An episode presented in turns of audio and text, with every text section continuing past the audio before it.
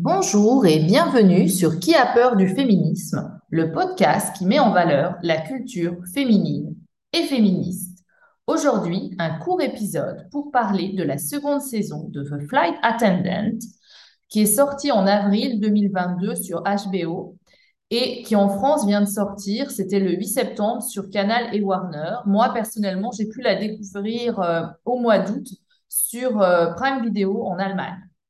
Alors, il s'agit de huit épisodes à ne pas manquer si vous avez aimé la saison 1. Donc, il n'y a pas vraiment de spoiler dans cet épisode, mais si vous n'avez pas encore vu la saison 1, je vous conseille euh, de vous tourner vers l'épisode que j'avais enregistré sur cette saison 1. La saison 1 était adaptée d'un roman et avait d'abord été pensée comme une mini-série. Euh, donc, la question est, est-ce que le pari euh, de passer à une série plus longue est le pari de la créativité, parce que ce qui est raconté dans cette saison 2 n'était pas dans le roman, est-ce que est-ce qu'il est réussi? Est-ce que ça vaut la peine de regarder la saison 2 de The Flight Attendant? Oui, moi je pense que oui. Euh, je trouve même que l'affaire d'espionnage est plus intéressante que dans la première saison, même si je pense que les amateurs du genre seront encore déçus. Euh, pour moi, voici les trois raisons de regarder cette saison 2. Trois raisons principales, hein, parce que euh, bien, déjà, euh, l'affaire d'espionnage, le suspense en est un. premièrement, on a vraiment la suite de la saison 1 et toutes les intrigues qui avaient été amorcées dans la saison 1 se continuent. Et c'est agréable car la saison 1 avait créé un groupe de personnages secondaires attachants notamment Annie, Max, Miranda, mais aussi Megan. Et bien sûr, le point fort de la saison 1, et c'était aussi euh, mon point central dans le podcast que j'avais enregistré sur la première saison, c'est le traitement de l'alcoolisme de l'héroïne. Non seulement sur le fond, qu'ils ont fait des peut-être des recherches, oui, pour proposer un personnage d'alcoolique, de femme alcoolique crédible, mais aussi, euh, il y avait aussi une, un traitement de l'alcoolisme sur la forme. Il y avait une recherche scénaristique et cinématographique pour nous mettre à la place de l'héroïne. Et ça, c'était, euh, à mon avis, euh, novateur.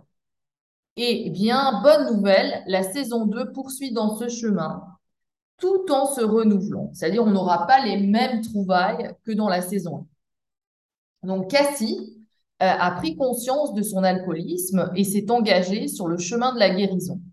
Et là, j'apprécie que la série nous montre que, eh ben, pas si facile. Il suffit pas de participer à des réunions des alcooliques anonymes pour guérir.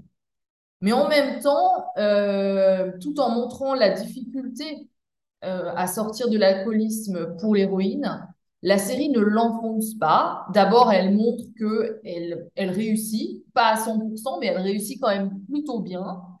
Et euh, on se rend compte aussi qu'elle n'est pas la seule responsable, que autour d'elle, le monde a, aussi une responsabilité. Et on voit en fait que guérir, c'est pas simplement une affaire de volonté, qu'il y a des obstacles à l'extérieur, mais surtout bien sûr à l'intérieur, dans l'esprit de Cassie pour arriver à cette guérison. Donc, elle veut guérir, aucun doute là-dessus, elle veut être heureuse, mais bon, elle est alcoolique, quoi.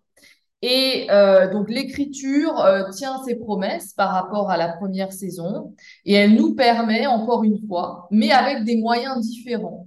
Donc, ça, je, je félicite la créativité. Avec des moyens différents, on va encore une fois se retrouver dans la tête de Cassie. Je ne vous dis pas comment, je vous laisse découvrir euh, les trouvailles. Autre point fort de la saison 1, eh bien, c'était euh, Kelly Kuko qui interprète euh, Cassie. Elle a été nominée au Emmy pour son interprétation en 2021 et elle est de nouveau nominée en 2022. Et ça, ça me paraît complètement légitime parce qu'elle est époustouflante dans ce rôle de Cassie. Elle porte la série, dont elle est aussi d'ailleurs la productrice exécutive. Alors, si je parle de The Flight Attendant dans ce podcast féministe, c'est parce que euh, The Flight Attendant, c'est une des rares séries euh, où on voit euh, une femme héroïne et on voit une série portée par une femme, plus exactement, et un personnage féminin qui ne tombe pas dans le stéréotype et qui n'est pas non plus euh, puni euh, pour tenter de sortir du stéréotype. Alors, pourtant, le risque était grand et c'est ça, c'est d'autant plus intéressant parce que quand on voit le pitch de la, de la saison 1, surtout, on a Kelly Coco, donc une superbe femme blonde. On a, elle est hôtesse de l'air. Et il s'agit d'alcoolisme. Alors là, euh, vraiment, euh, c'était euh, super facile. Ça aurait été super facile de tomber dans le stéréotype, mais non. Et ça, j'ai envie de le saluer. alors, Cassie n'est pas parfaite. Elle fait des erreurs, mais elle est aussi très intelligente et persévérante. Elle se bat, tombe, se relève et finit par être récompensée pour ses efforts. Et ce n'est pas un petit ami ou un patron bienveillant qui va la sauver. Elle va se sauver elle-même, petit à petit. Euh, c'est d'autant plus intéressant euh, que euh, Cassie est interprétée donc par Kelly Kuko. Et Kelly Kuko a interprété pendant 12 ans le rôle de Penny dans The Big Bang Theory. Donc déjà, je pense que ça dit tout. Penny, c'est le seul personnage euh, qui n'est pas, euh, premièrement, une scientifique dans le, casting principal, et c'est le seul personnage qui n'a pas de nom de famille, jusqu'au moment où elle se marie, et elle devient Penny Hofstadter.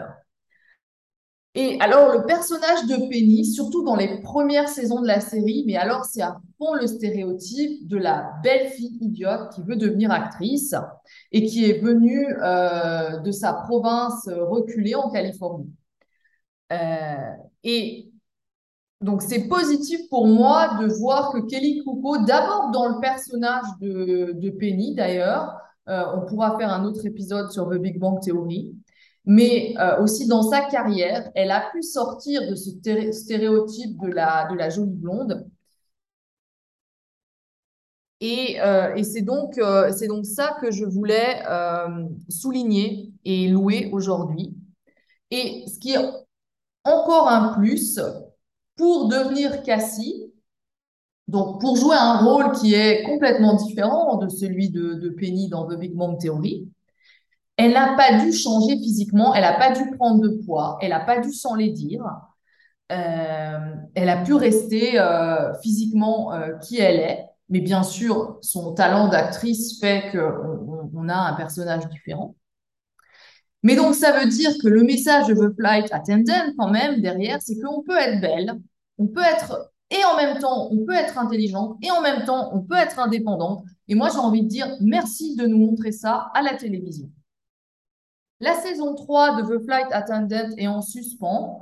Euh, il y a eu des déclarations euh, de Kelly Coco un peu contradictoires. Au départ, elle a dit qu'il n'y aurait pas de saison 3. Maintenant, elle semble plus ouverte.